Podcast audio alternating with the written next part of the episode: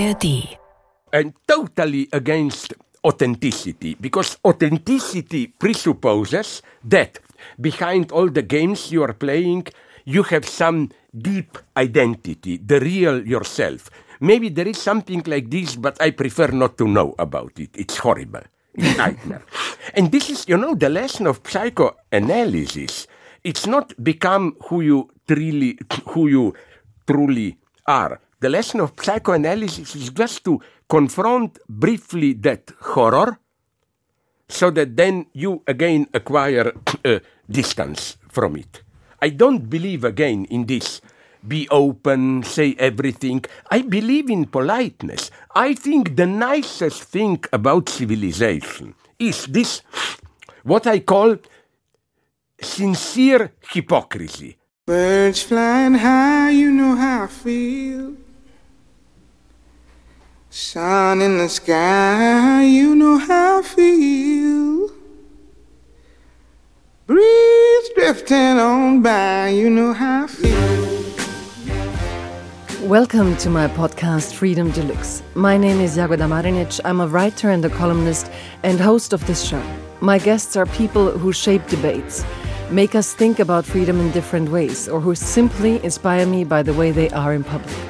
My today's guest is somebody whose public persona has shaped my thinking for 20 years. Slavoj Žižek has been Slavoj Žižek for decades now. Thought provoking, disturbing, and for some disquieting, even the sheer fact that he has a nose tic is, for some people, something they can't get over.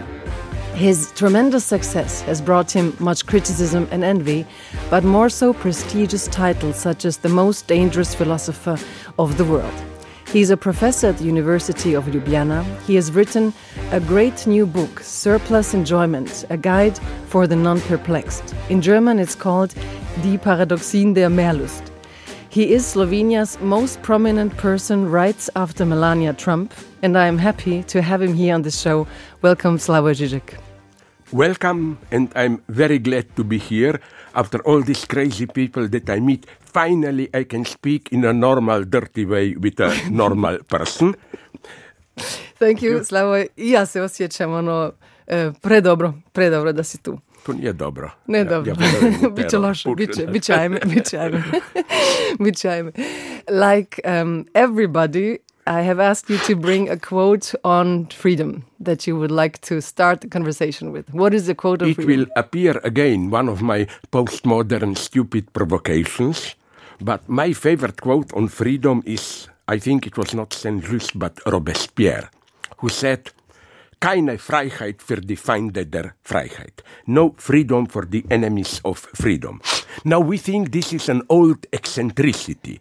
But listen, aren't we today experiencing this stance in a way which is much more radical than under so called Jacobin terror.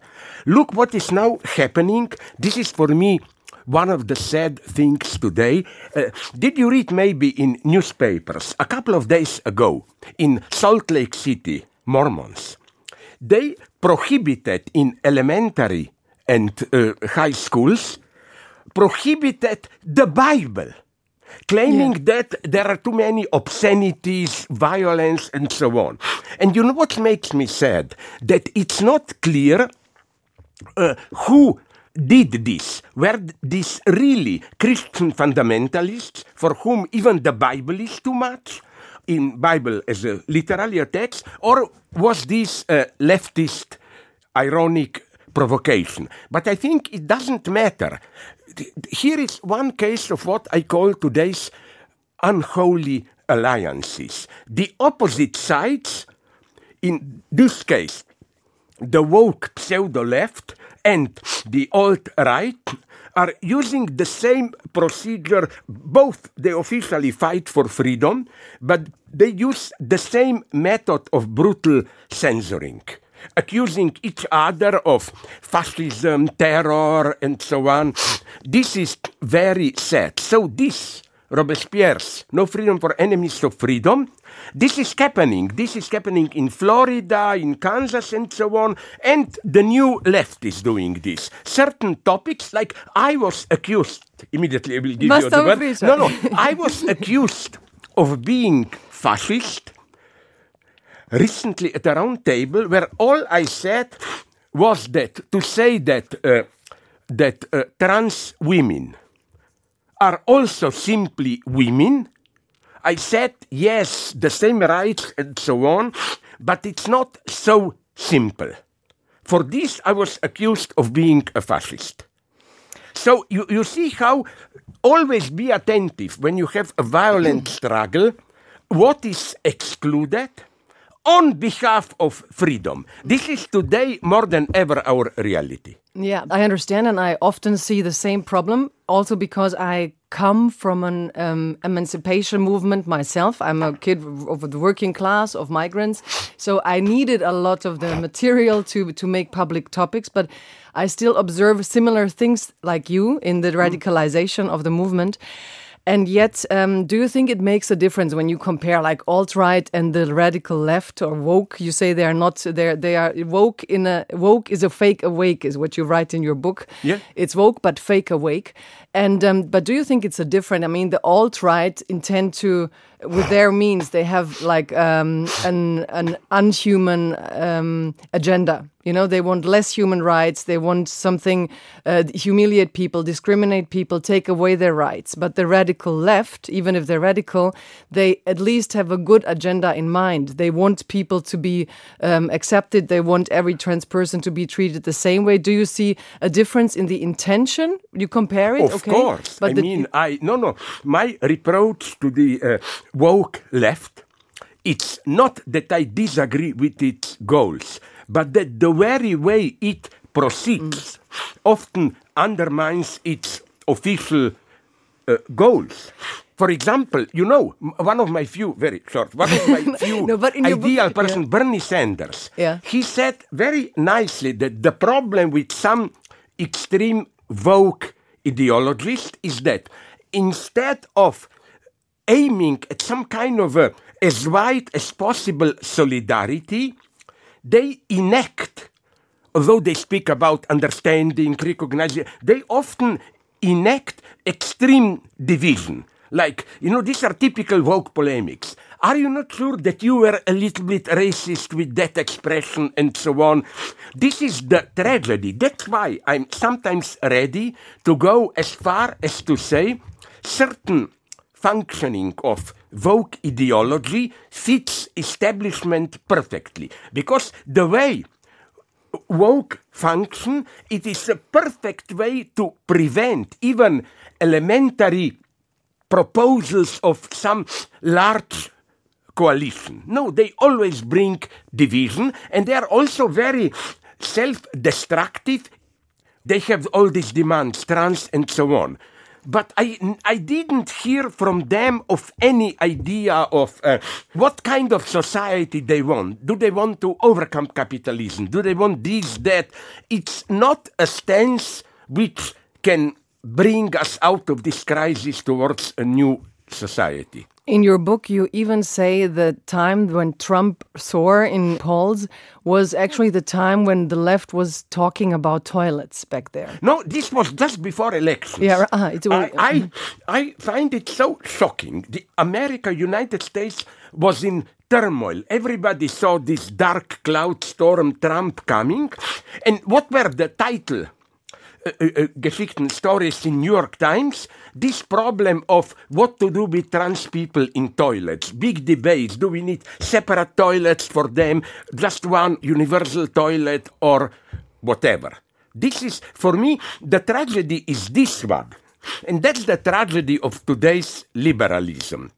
It is so clear that it's more and more becoming upper middle class movement it even has this class dimension. If they're honest, they will say, who is today really anti feminist and so on? Ah, many of them are working class and so on. You know, I am totally against Trump. That's in the same way as I'm against Putin now and so on. But we should never forget that the space for Trump was open through the failure and hypocrisy of the predominant multicultural liberal left. And do you think it's the same reason now in Europe, in Germany, because we also have the right parties rising, that it's it's a failure of the uh, liberal or the radical left or the left in itself? We don't even have, that's the problem, an authentic radical left. There was an attempt, which still I think it was a miracle. You remember, when was it, five, six ago? The moment of Syriza in Greece. It was incredible. A radical left, it was an ideal combination between the party and multitude of feminist and other uh, local social movements. But then the tragedy occurred. And what was the tragedy? That the Syriza government itself has even to use police to destroy its own civil society foundations. And it's really a problem. Another anecdote that I often use. That's also interesting, just because Sorry, of- please, yeah, yeah. they they need the police to destroy their own civic society Because, dimension. you know, in what sense? Yeah, but Uh, that's uh, super interesting. Let me just say, because in Germany we also have that. We have the Letzte Generation, which is young people who sort of demonstrate uh, in, in on, on highways. You know, they use uh, Mm-hmm. Yeah, yeah, yeah, to know, glue them- They glue yeah. themselves on the highways, and the police is very rigid in criminalizing all these civic society movements. So you see, there's a pattern of the police That no, the tragedy is this one. Okay, the saddest one of when I almost cried was you remember everybody does 6th of January two years ago Yeah, yeah. when the Trump crowd entered occupied Congress. My friends, uh, old leftists, were crying. You know why? Because they said, What's happening? We should be doing this. So, has the new right stole even the revolution? This, That's the dream of every leftist. Pop, popular uprising, people break into. And even, you know, Steve Bannon, the main ideologist of Trumpism, he openly, ironically, of course, proclaims himself a Leninist. He said the state apparatus, the way we have it, has to be destroyed. And you know what's the tragedy? Before he goes into all his racist illusions, he usually begins in a very good way. He said, Those who are ruling, really ruling us today, are big corporations combined with state administration. Here, we will not have time to cover all of this, but here I think I find it very interesting, although I don't accept them. This notion that liberal capitalism is already disappearing, that we are entering something that we can call techno feudalism or what? For example, my eternal example, Bill Gates. How did he become so rich? Not by over exploiting his workers. He pays them relatively well, but by privatizing a certain commons, social space. In order to participate in social space, we pay him a rent. Capitalism is to rent, and this is what I must say. Steve Bannon sees clearly that today, uh, in some sense, capitalists, small, it's illusory to say this, Yeah. but let me say it, small individual creative capitalists and uh, workers and so on, they, they are both more and more dominated by a new uh, feudal class. And you know who sees this clearly? I'm not simply against him. The new Chinese power, Xi and the new gang, they made it very clear. They are not old Maoist totalitarians. They are totalitarian. No, they just see the danger in this mega new oligarchic feudal answer. So this is what we are missing today. The left is caught into this blah blah uh, uh, global neoliberalism. No, it's already dying out. Something is replacing uh, uh, global capitalism. Something which is maybe even worse. Um, to come to this thought when you said um, that the left is not capable of um, like um, creating a policy that will connect a lot of people, but is like Yeah. disrupting itself. But then, for example, uh, you you said Bernie Sanders. He, for example, will not address the issue of gun control because he's afraid that he would lose too many voters. In Vermont, yeah. yeah, yeah.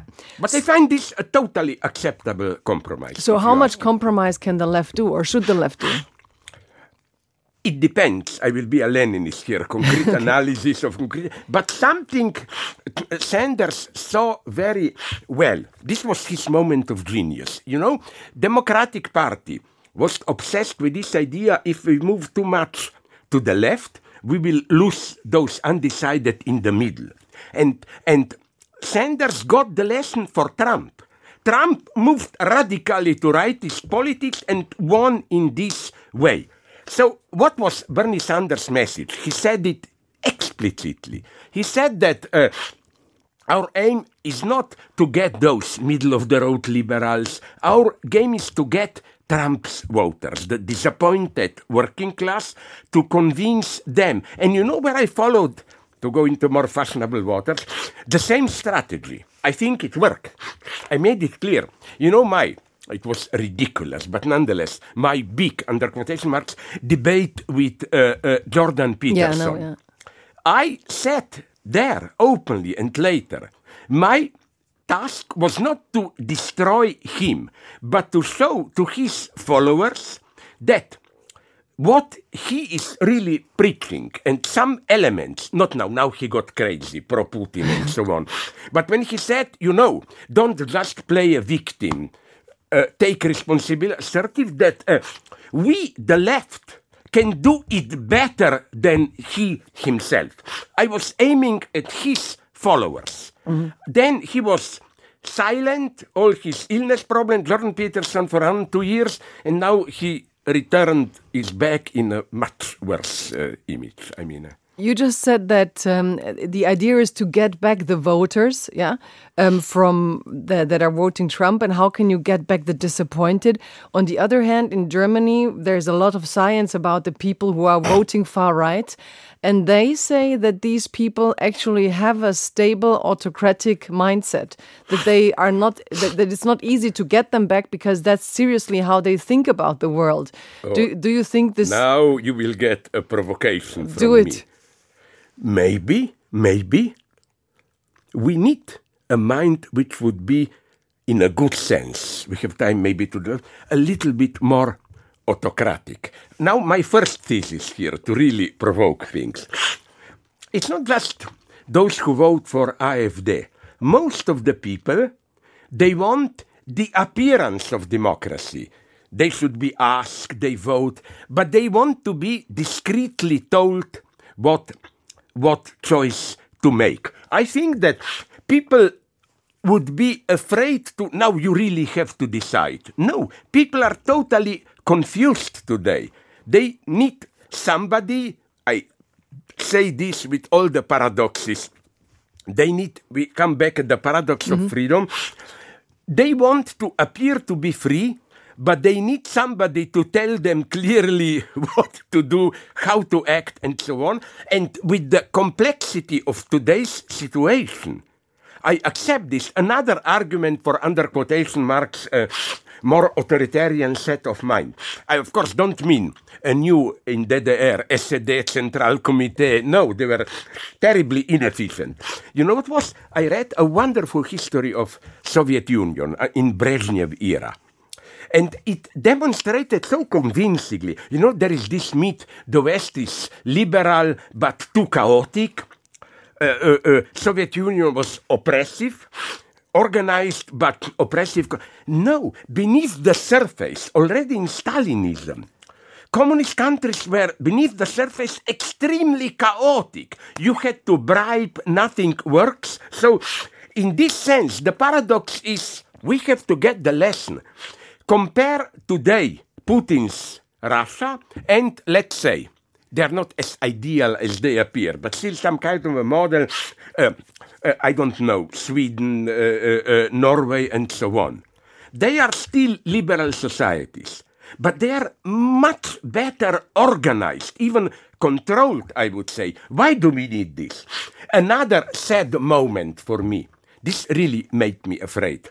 Do you remember not last summer, one before, that terrible heat wave in parts of the mm-hmm. world which we consider cold.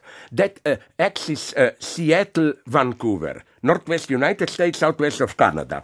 Temperatures reached 50 degrees there, the usual Arab Emirates temperatures. And you know what was clear to me then? You cannot play there what still many leftists like to do local democracy. Ah, local people there. No, at the level of ecological care, they were doing pretty well. The problem is global. The problem is that the whole circulation of air towards the north of our Earth is deeply perturbed. You can only solve this problem at the level of more general, even authoritarian coordination. But be careful here. I hope we all agree. I'm not saying a world government. Can you even Yeah. imagine No, no, what type want- of yeah. corruption Yeah. this would be? But simply look at uh, global warming. It's clear that measures will have to be global. Look at war with Ukraine and so on, uh, where again we have this another unholy alliance even in Germany. You remember that scene, was it in Leipzig or Dresden, when Sahra Wagenknecht gave a speech I and one yeah. member of AfD shouted to her, Kommen Sie zu uns. Where this pact, apropos uh, uh, Russian aggression or Ukraine, between extreme right and extreme left. Now, I don't idealize Ukraine, but I'm saying I, I despise the leftists who still think that in spite of all differences, anybody who opposes NATO should be somehow good, and nonetheless, Putin represents somehow Soviet Union. No, look at Putin's ideology. He's openly a neo-fascist. So here we have to settle. Uh, uh, this is another example of these unholy alliances, which really made me sad. Even I, with all my dirty jokes, I get sad. Did you read what happened now a couple of weeks ago in Uganda, where Parliament accepted and the President signed into law ridiculous punishing for homosexuality. If you are caught, you can even get shot. But I did something that many people don't do. I looked on the web into their newspapers, which are English, and you know how they justify it? As mm-hmm. No. anti-imperialist struggle. They say either you're with the corrupted West, neocolonialism, imperialism, or we are with us. Shooting gays means you are for African emancipation and so on. You see, these unholy alliances are the big problem today. And the same strategy that, uh, I mean, Orban is using and, and many others too. They are fighting the imperialism of the West with the deconstruction of identity and they don't care about people and all the fear that causes. That, that that causes in the masses of people, right? Yeah, yeah, Yeah, yeah, yeah. yeah. No, no, I take this seriously. This possibility No, but I think of it's a new axis of evil, I call it, like Slovenia, maybe if Janša comes back to power, Slovenia, Hungary, Poland, and some in between, no? Yeah, yeah, yeah. But the interesting thing is that many on the left they don't uh, see that it causes fear in people. You know, when you when you- when you have now in Germany, I mean, let's say when you look at the the Germans, for example, no. The right, they say people are afraid of uh, gendering language. People are afraid of this. They mobilize by by doing cu- culture wars, as we call them. But the people who are trying to foster, uh, promote these ideas, they say, no, that's not the reason. So, do you think there's a denial of, of, of, of also the progressive or the liberal parts? How much fear these um, the disruptions and the ideas of the last years cause in people? Is it a denial? Can't they imagine that something they believe is so right is causing so much fear? And on the other hand, isn't that the basic of what our society is, the human rights? Aren't the they just saying we have to make sure that we are um, like like living our human rights aren't they in the end just defending their human rights against those who are trying to i mean if you say they want to shoot a homosexual so i mean wh- wh- what is the solution out of this paradox Okay, of course, I'm not only totally against alt right, I even think that originally, at least, Me Too was something incredible. Me Too is not only just another feminist movement, they, in some sense, they go even further than Marxism. The Marxist stories with class societies, we got patriarchy and blah blah exploitation, but there is a theory behind Me Too, which is, I think, correct, that the true gap where women become subordinated, is already Neolithic society. Permanent settlement, cities with walls. At that point, women were subordinated already, and relations of domination emerged. So, in this sense, I totally support Me Too. Also with trans people. But you know, to be more convinced, not convincing in a cheap sense, like let's take trans people. I totally support their demands. I am against, let's call it binary opposition. But sometimes, would you agree or not? I, again, I try to be as aggressive as I can. They, by they, I mean those trans people for whom sex is just socially constructed and so on. It is, but not in this easy way that I feel a woman so that I am a woman. Didn't they learn anything from psychoanalysis from Freud? First, sexuality, I think, is constitutively something traumatic, caught in self contradictions and so on.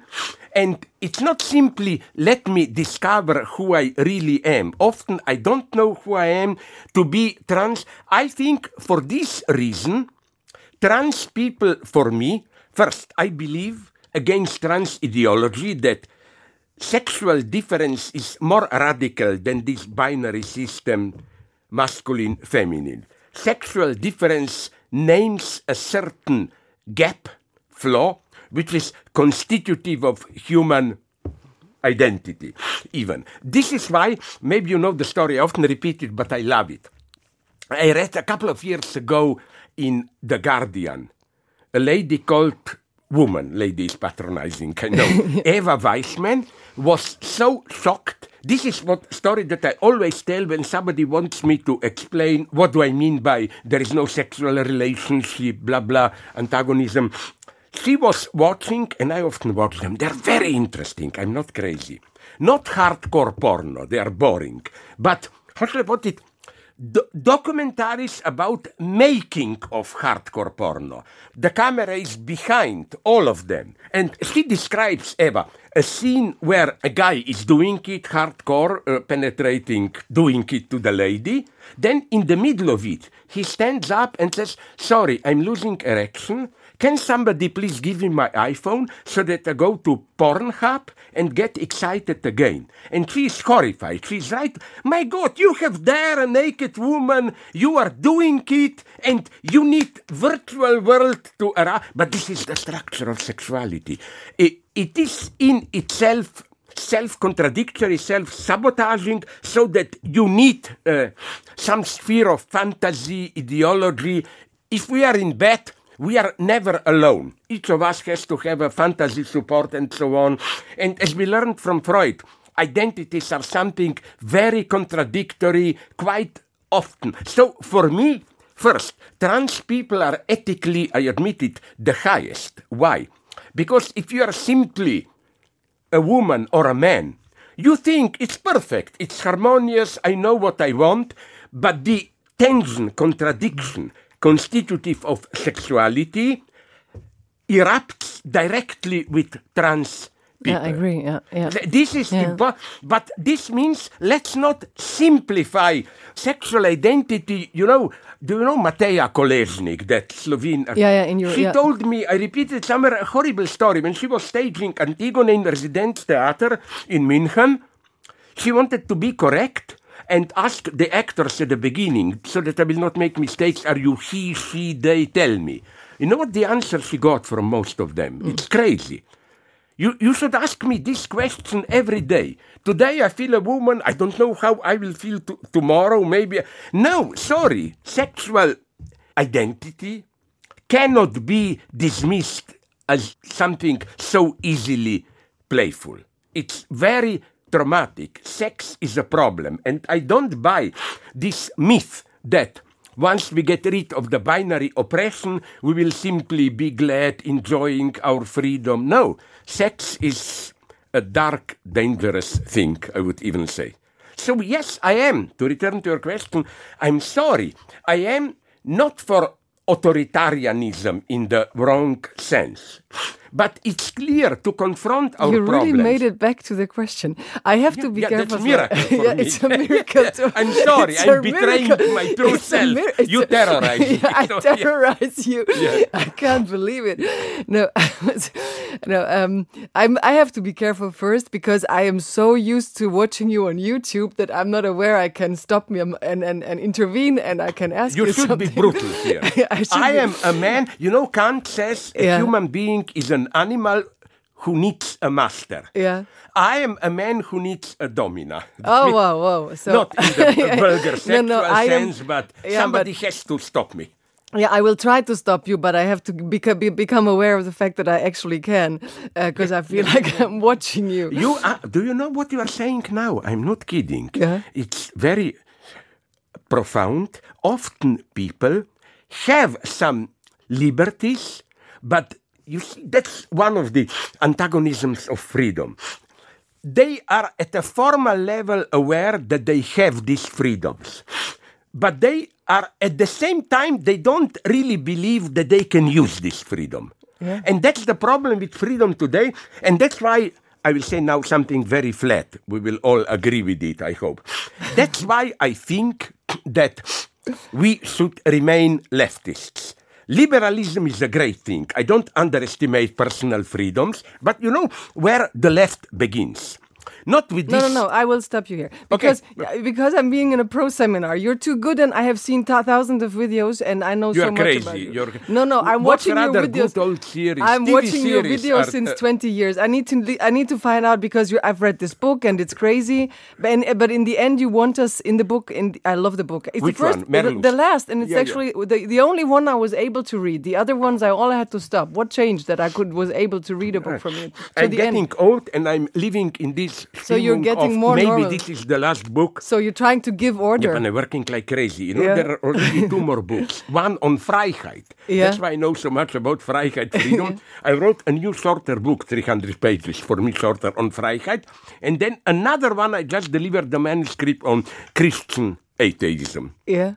Okay, let's go on. No, no, no. And you wrote a hundred books, and I love tho- those books on love. And we could also talk about love because now that you talk about sexuality and the scene that I've, I'm here naive. Would you agree? Sorry to interrupt you you, know. That love, uh, I don't No, buy because you said that sex without love is masturbation, which is not. Yeah, a, which is- masturbation with the real partner. but but Yeah. you know we fought for sexual freedom, and now you say the freedom that we, we gained is actually masturbating with uh, foreigners or other people. When no, I love. just believe I don't want in a fake Christian way to oppose love and se- what I'm saying, and it's nothing bad in it, is that loveless sex can be very intense, wonderful, but it's like that scene from mm-hmm. It's documentary about hardcore.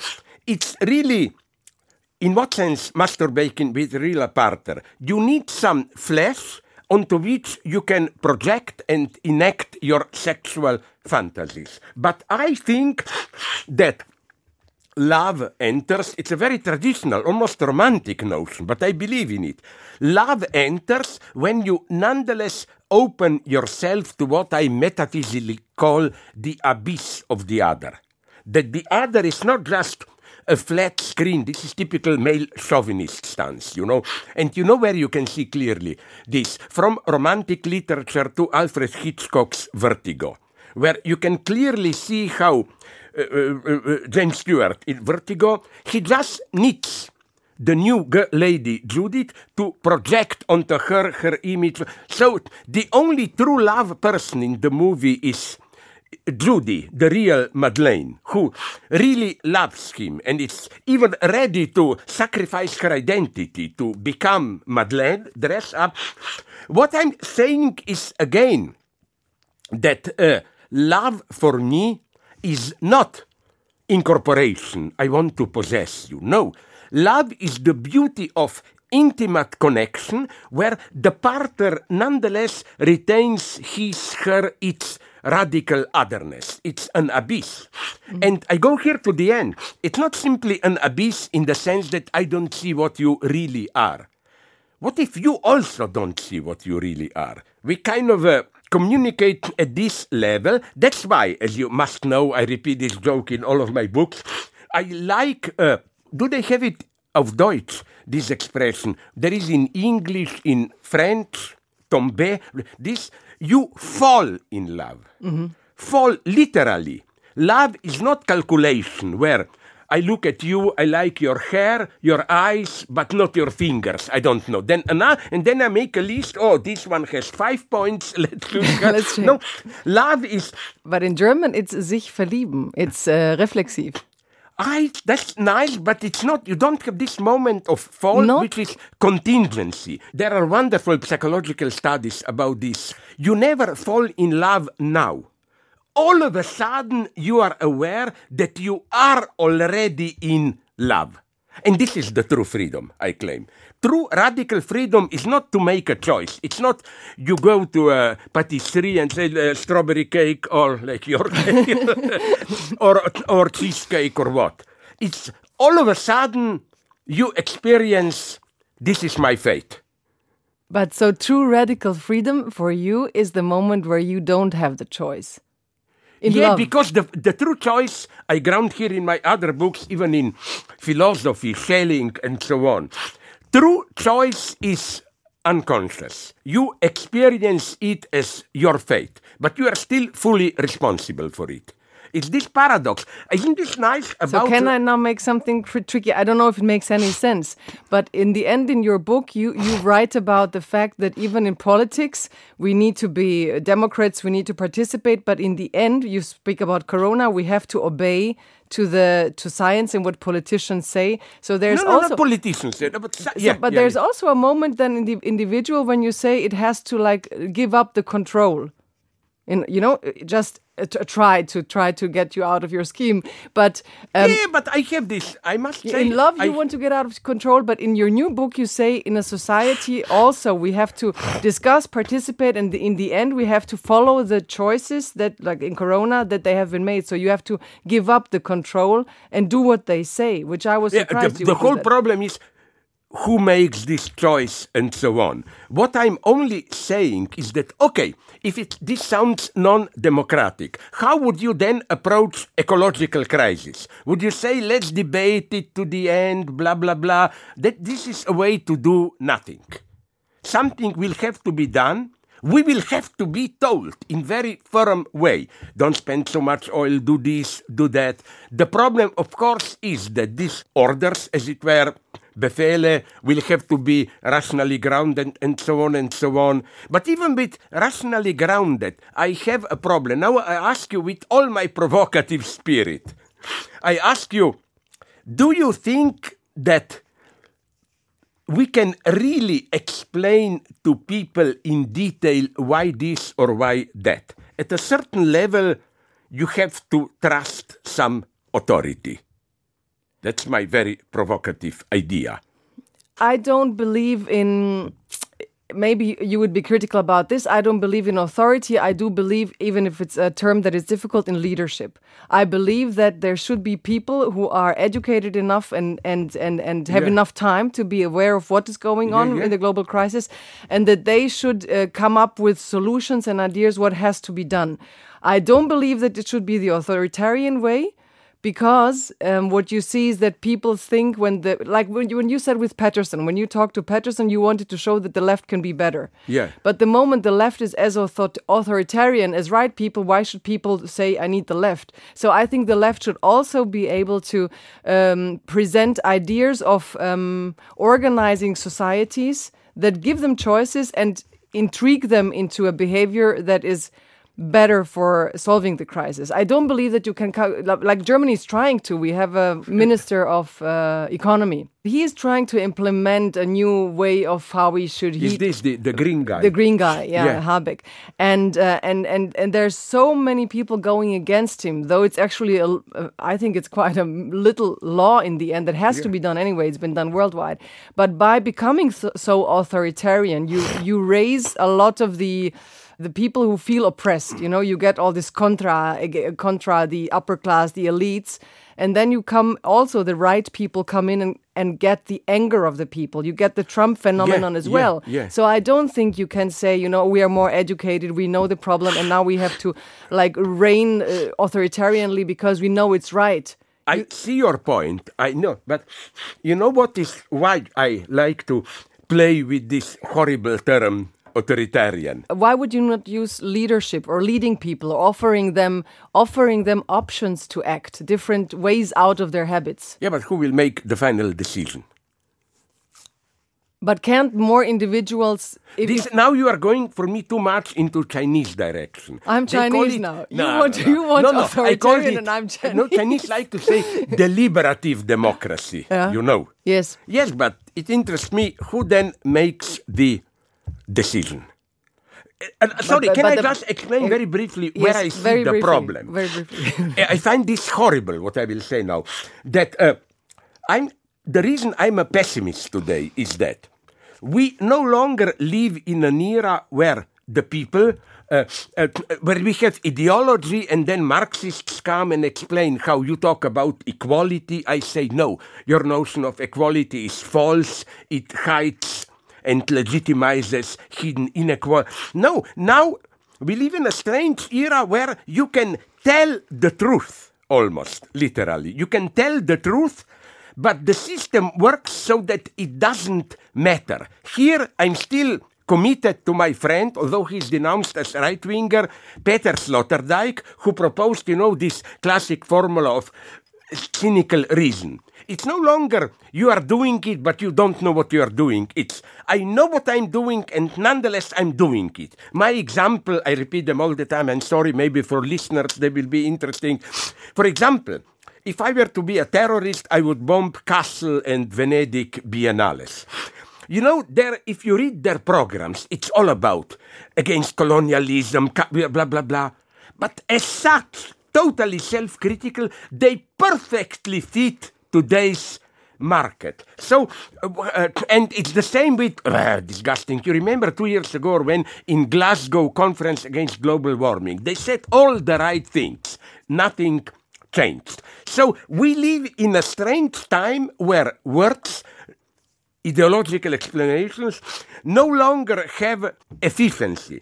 Why do I know this? Why do you think this? Yeah, because no, because I identify with it critically. I consider myself ein idealer Zwangsneurotiker. Ja, ich liebe and das. We are, And you know we are, I love? hy- we are hyperactive, not Yeah. to achieve some, something, but to make it sure that nothing will change. I, you know? I agree with you, and I call this pop culturalization of political thinking. Yeah, yeah, because yeah. actually all the cultural players are have been made political agents in some way. They are Yeah. not making art; they're making political representation of art, and this way they are being instrumentalized. Yeah, and yeah, I yeah, perfectly know what you mean when you say you could like throw bombs uh, on all these institutions because there's nothing subversive, there's nothing Yeah. authentic, there's nothing Yeah. from a deep down realm that comes there, but they're fit in. They, they're just another representation of the agenda of the establishment. As you well, well, Uh, establishment. but I don't difficult. simplify things here. Like, Yeah, let's you do, return to you do Simplify, you do know whom I like. They're, I'm not saying in this flat they're all equal. Another shock for you, but maybe not I have for no you. shock so far. No, no, you, you No, maybe no. you know it. No, you're. Per- I For don't. example, I like Rammstein. I admit it. that is a shock for me. Really, you Yeah, don't you- like you- them. you. I think they're radical left, really, and the way they undermine fascism from. But you know, you know what's going on with them at the moment. No, I don't know this. Yeah, you don't know this uh, because th- that's difficult because in Germany now, or even in Europe, there's many women who came out with the way that Rammstein is organizing uh, the backstage realm by like like uh, um, picking women from outside, organizing that they will see the the singer, the lead singer, and that uh, he can have sex in whatever ways. I know, I don't. I'm here very conservative. I don't agree with, especially No. now some provocative things for our listeners. but you know, the time where you can like uh, provoke with Rammstein has become more complicated now. I know, no, no, it's not so much a provocation. I, I think that what But they when- are when they doing Lena- is that they undermine authoritarian, in bad sense, this proto-fascist spirit from within. They enact it openly, and in this sense, they they make it seen in how ridiculous it is. No wonder I was told that Yeah, but they also play with the errors of Nazism. You know, when they show Leni Riefenstahl and when they have this aesthetic, when we all, you also have people that we you are very aware of the subconscious. Yeah. You know, it triggers subconscious things in people, and I do think it's not just left what they do. They are playing with fascist things, not in an only left way, but they accept the subconscious trigger. That's why people on the right also like their music and their shows. I think. Yeah, but nonetheless, politically, uh, I don't think any right wingers are different. I I followed at some point what real right wingers what music they listen. You know, it's more nice, romantic songs and so on. It's not so simple, but okay. But they wouldn't listen to Dalmatinske pjesme, I guess. I am. I. I have. I have problems here. You know who is my ideal composer? You will have never guessed. The true pupil of Schoenberg, not Berg Webern, Hanns Eisler. He was the impossible ideal of pupil of Schoenberg. His ideal was to do a workers' song in twelve tone, in uh, twelve tones, and uh, he is really good in the sense of not only the DDR um, Auferstanden aus Ruinen national anthem, but you know, it's so beautiful. You can find it immediately, totally legally on YouTube. He made music 14 minutes to Joris Ivens documentary from 32 3 Rain in Amsterdam. It's totally abstract. Joris Ivens is almost, he was also a Maoist, but wonderful documentary because he tried to make movies about things which you cannot see. He made a wonderful documentary on wind, on wind, you mm-hmm. know. These are for me the true leftists. I have very strange tastes here. No, no, no. It's uh, I'm trying. The more we talk, I'm trying to talk to you in the way I see you in your books. In this, I, I don't want to have structure. I love, I love that you, you because I th- find it interesting. Everybody. Yeah, but I'm trying. And I, I know, but and I'm, and, I'm, and I'm trying to uh, overcome this need of Yeah. structure and the need of uh, professional presentation of all you know because you've been. Uh, I saw all of that so much, so I'm trying to You're get. crazy. I cannot see. I, with all my nervous tics and so on, I cannot.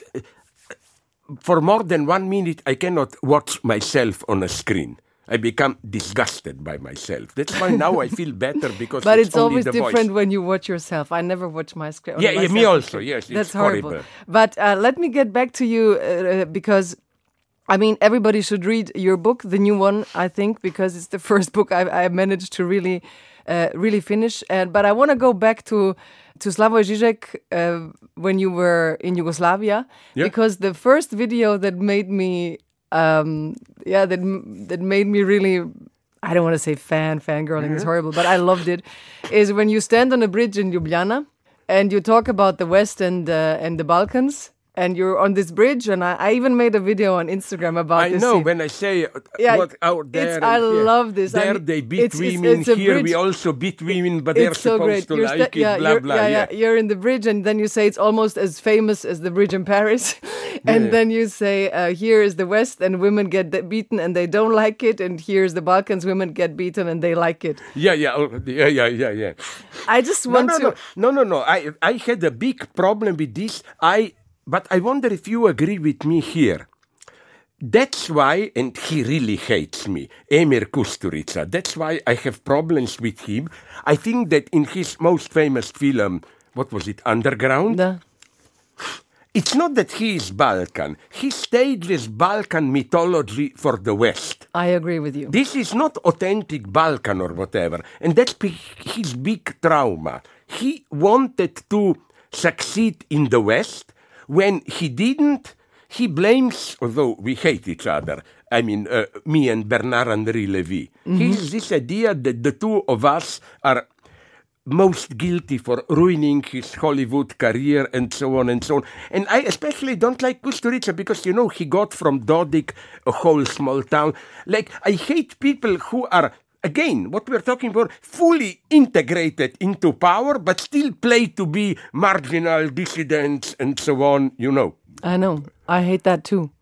Yeah, yeah. So that's my problem. I'm not saying he's a bad cinematographer. I think he began well with that Otac na službenom on putu and his mm-hmm.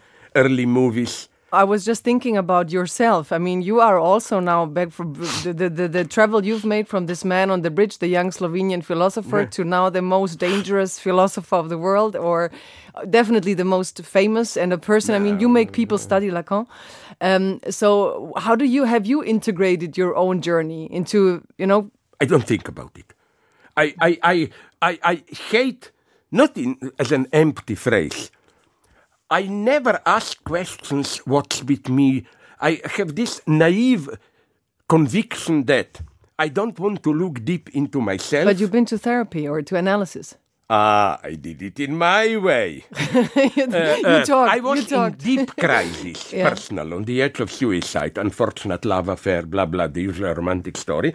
And I was going to analyst for a couple of months, and as you can imagine, I talked all the time Yeah. Because I was afraid that if I stop talking for a second, the analyst will ask me some really difficult question. Then, when I uh, uh, when I came out of this suicidal crisis, I stopped it because I'm I. Although I'm following Freud, blah blah blah, but something I found something so repulsive in this idea.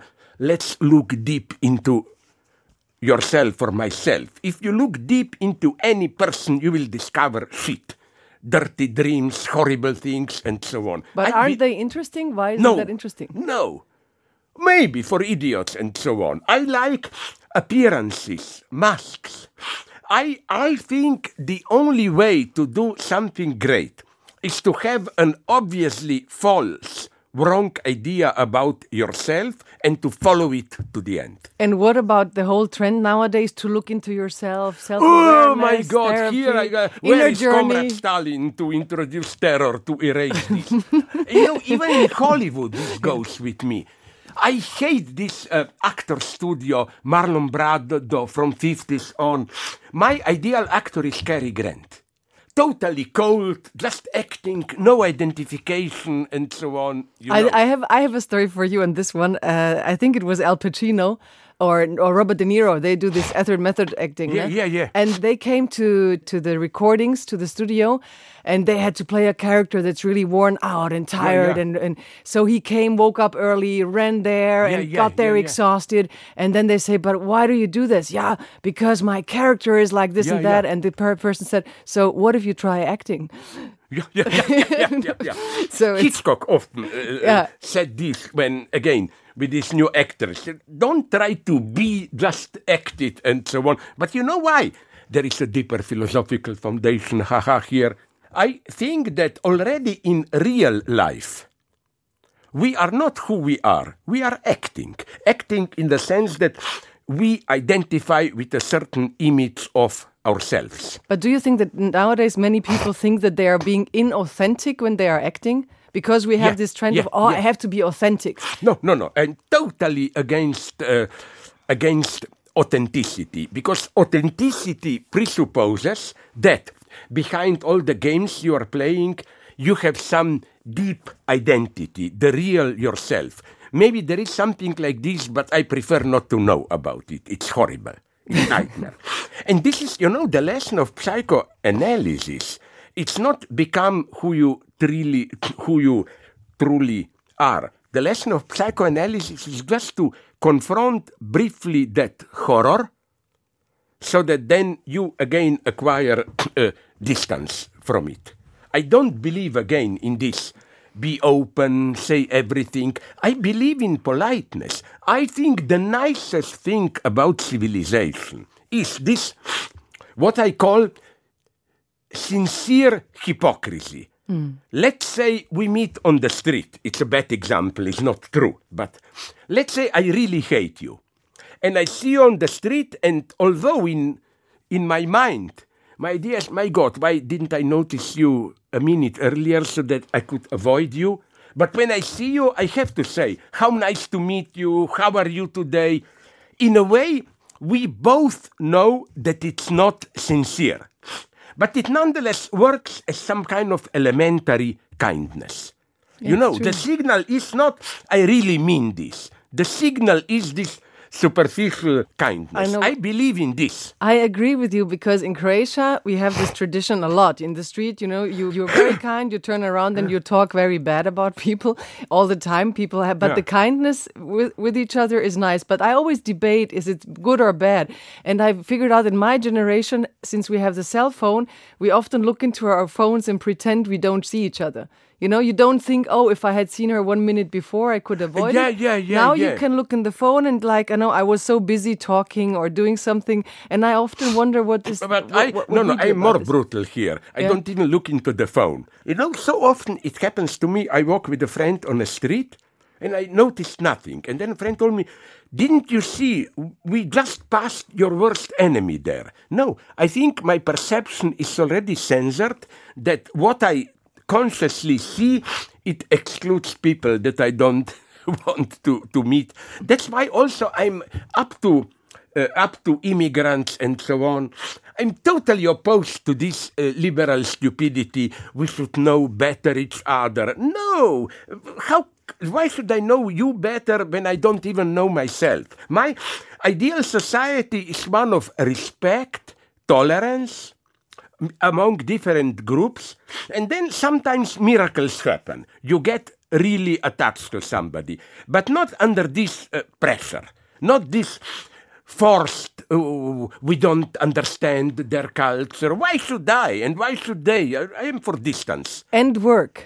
And work. I think you. you Absolutely. you when, when somebody asked me, he didn't dare to use it, a journalist years ago, which is your favorite proverb, motto?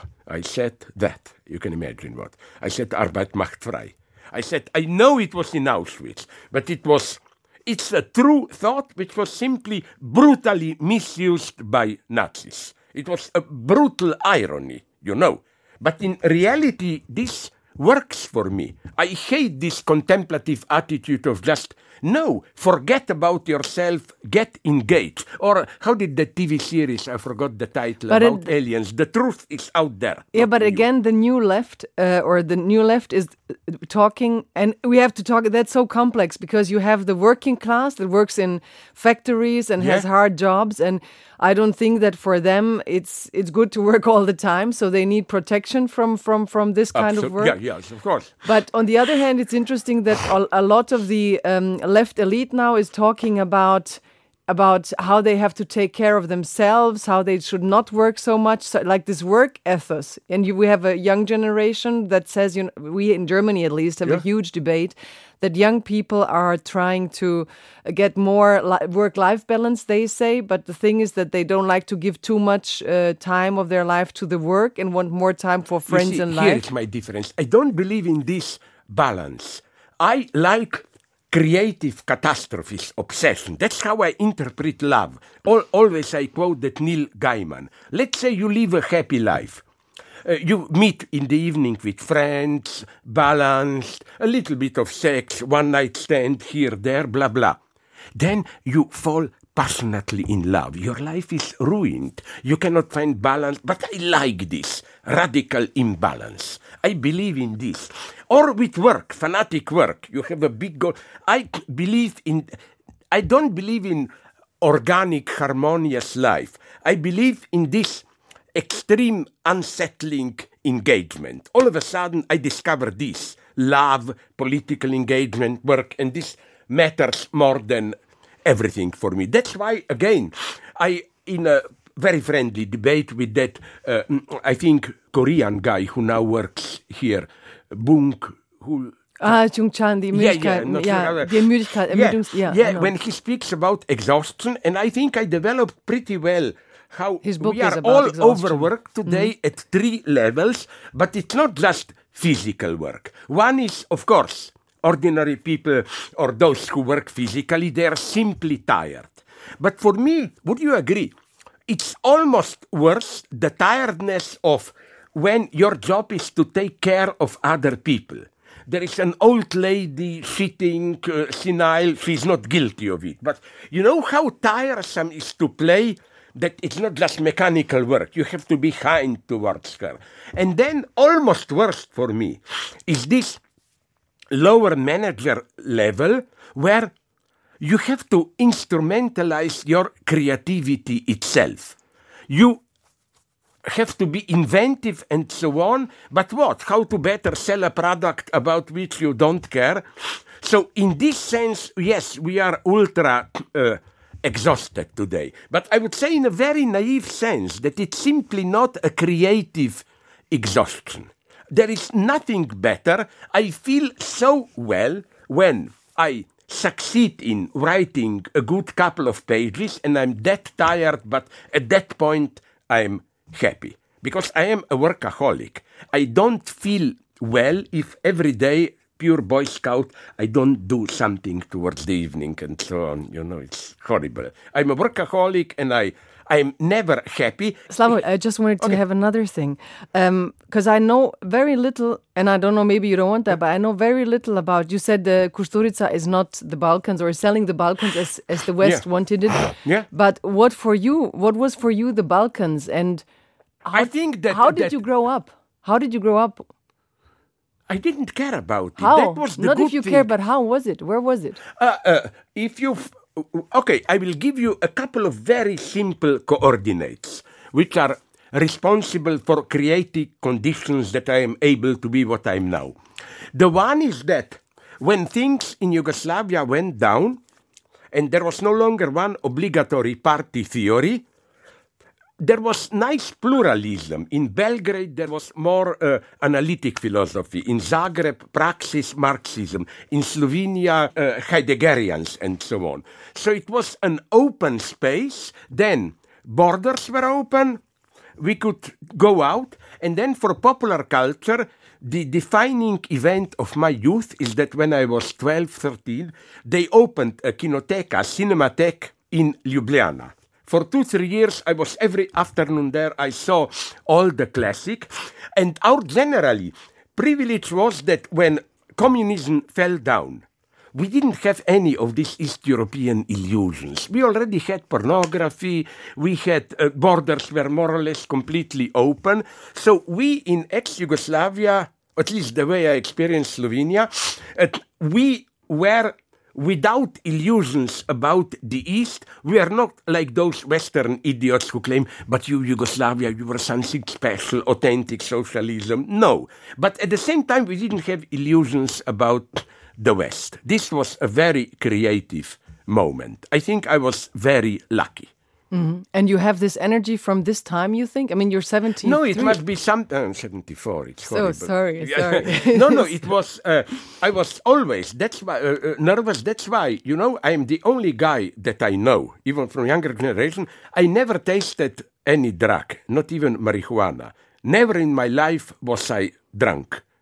You know why? Because of my Stalinist stance. My idea is you get drunk, then you start to sing, get friendly to people, and then enemy attacks and you are not ready. I always live in par- paranoia. you know. Yeah, I understand. life, yeah, I, I understand. But, But- I think that's also something quite Balkan. Some, but, they get, I, accept. but they get no, very I drunk. Don't they have get any very fears drunk. about. they get very no, for me, this is not. This is not. We just should distinguish between. I will use this horrible term: real Balkan and the Western myth of the Balkan. Mm. There is a long tradition of imagining Balkan, and then Balkan people identifying with. But it's not a specialty of Balkan. When I was in Argentina, they told me, you know, this Argentinian The identity, gaucho, gauchos, yeah, this was mm-hmm. invented by British travelers Mm-hmm. there. And then mm-hmm. when they split 1820 or when from Spain, Argentina, they were reading these books and by identifying with foreign gaze on them, they no, I'm here authentically multiculturalist. Mm-hmm. Not this, we are all brothers, but my our identities are radically mixed, Mm. all of them. Your new book has the subtitle for uh, for the un, um, un unverwirrten. Yeah, yeah. Für die, no, this is of course ironic reference to Maimonides, I think, who wrote a guide for the perplexed. Right. My idea is exactly the opposite one. We need today to be more perplexed. And I love that. And that's why Yeah. I want this podcast to perplex people and I want you to not have order and I want us to be perplexing.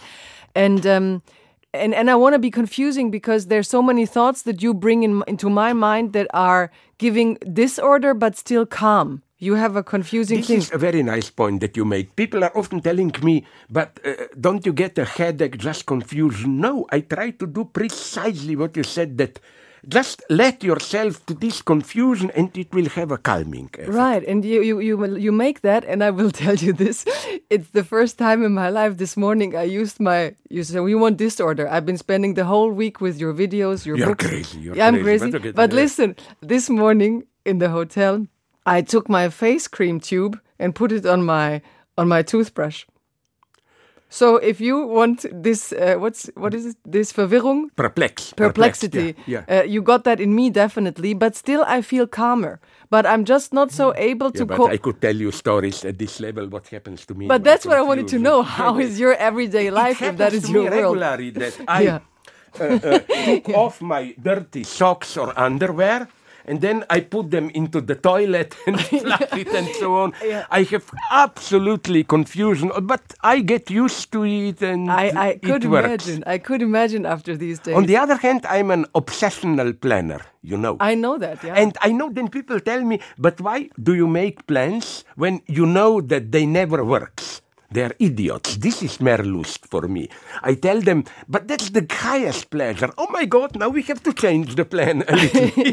that's the yeah. true pleasure. And you know when it's too much. That's something I would I don't Yeah, really know. yeah. Because we once talked if we can meet somewhere fast and you were ah no, to bi bilo traumatično, to nećemo.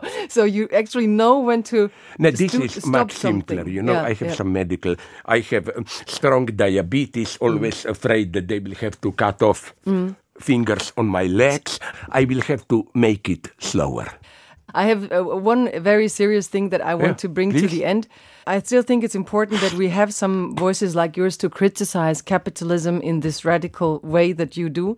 And there's so much to find about it out in your thinking. And I knew we couldn't do this in 90 minutes. But for me personally, today is a special day that I can't say or don't want to talk about. But I wanted to um, the working class and the Yeah. worker.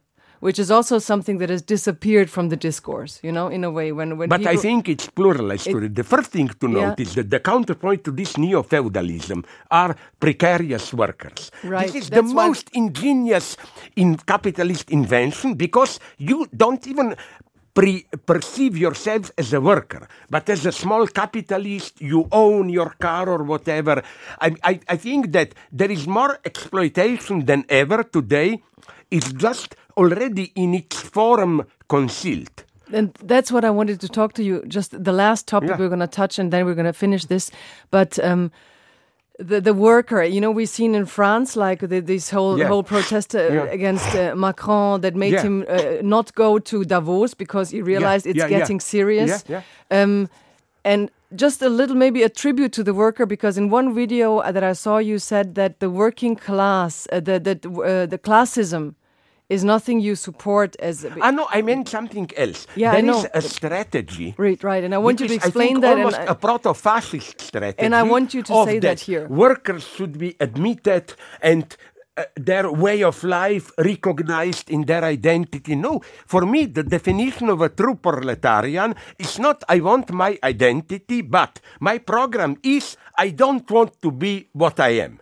This negativity. While classism is for me identity politics transferred to class. The idea is we rich people, more educated, should nonetheless uh, admire ordinary people, their modest rituals in local cafeteria or what pub. I don't trust this. The true discontent is again, I want to be something else. And that's something that's been in my mind since I heard you because I now I understand it fully because my parents are working class obviously and I, and these people always pretended like they understood and value them but for me it was instinctively I thought but they, all their life was about getting over working class life Yeah, and they sacrificed everything for getting over a Yeah. working class life And I and when you understand them. said, I don't say that blame the them. classism is in a way um, denying them the fact that it's a fight out of a caste that this capitalism has it's created. good that you mentioned the caste. This Yeah. was my experience. Years ago, I visited India in New Delhi. I met representatives of the lowest of the lowest class, those who are uh, uh, cleaning dry toilets. Yeah. And I asked them, What's your program? And again, they gave me a perfect definition. We don't want to be what we are. That's the base of our. None of this Gandhi style. Every class, every caste has its identity, is divine in its own way, and so on and so on. I learned to be very critical of Gandhi among the leftists in yeah, India. Yeah, Arundhati Roy speaks about that in our podcast a lot, what's critical about Gandhi. But the last question, we talked about the progressive or the radical left at the moment and identity politics, and now we're back in the working class. Who's going to fight their fight? The angry worker when the young intellectuals are not aware of the society and the political currents that there- cause there is that no life. single. I, I Who's gonna still fight that think issue? Here I tend to agree with that. Today, it's the elements of old working class are almost privileged if you have a permanent job. It means you may be exploited, you have a job, healthcare, blah blah.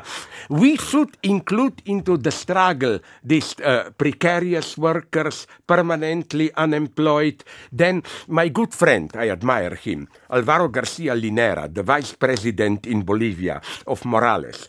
He told me that they discovered that you have the working class traditional, but then you have an extreme number of these, how should I call it, invisible working class, illegal housemaid servants, and mm-hmm. so on. All these have to be brought together. If not, we are lost. That would be my idea. Don't fetishize the old working class. Thank you. Thank you.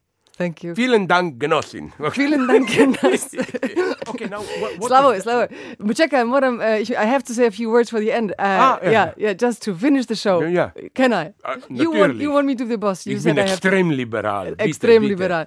So, Slavoj, um, I thank you for this uh, parcours ride. How do Hmm? you call that?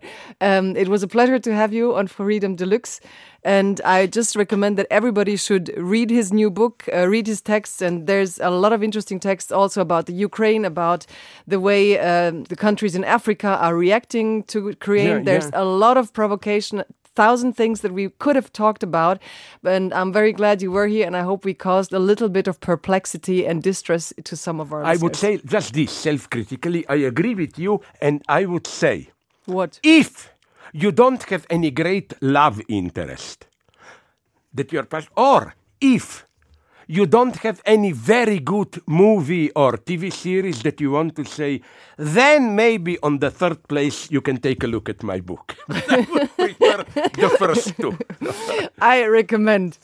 Thank you for being here, Slavoj. Thank you, and I hope we will repeat it sometimes. I hope so too. Thank I- you very much. Thank you very much. It's a new dawn, it's a new day. It's a new life for me. Freiheit Deluxe mit Jagoda Marinic ist eine Produktion des Hessischen Rundfunks in Zusammenarbeit mit dem Börsenverein des deutschen Buchhandels. Alle 14 Tage unter anderem in der ARD Audiothek. Hallo, ich bin Anna Engelke. Und ich bin Kai Küstner. In unserem Podcast Streitkräfte und Strategien schauen wir auf den Krieg gegen die Ukraine. Verändern die Kampfpanzer aus dem Westen jetzt den Krieg? Wie reagiert Russland auf die Offensive? Und welche Interessen hat eigentlich China? Wir ordnen die Nachrichten ein und reden in unserem Podcast mit sicherheitspolitischen Experten. Hört gerne rein bei Streitkräfte und Strategien, zum Beispiel in der ARD Audiothek.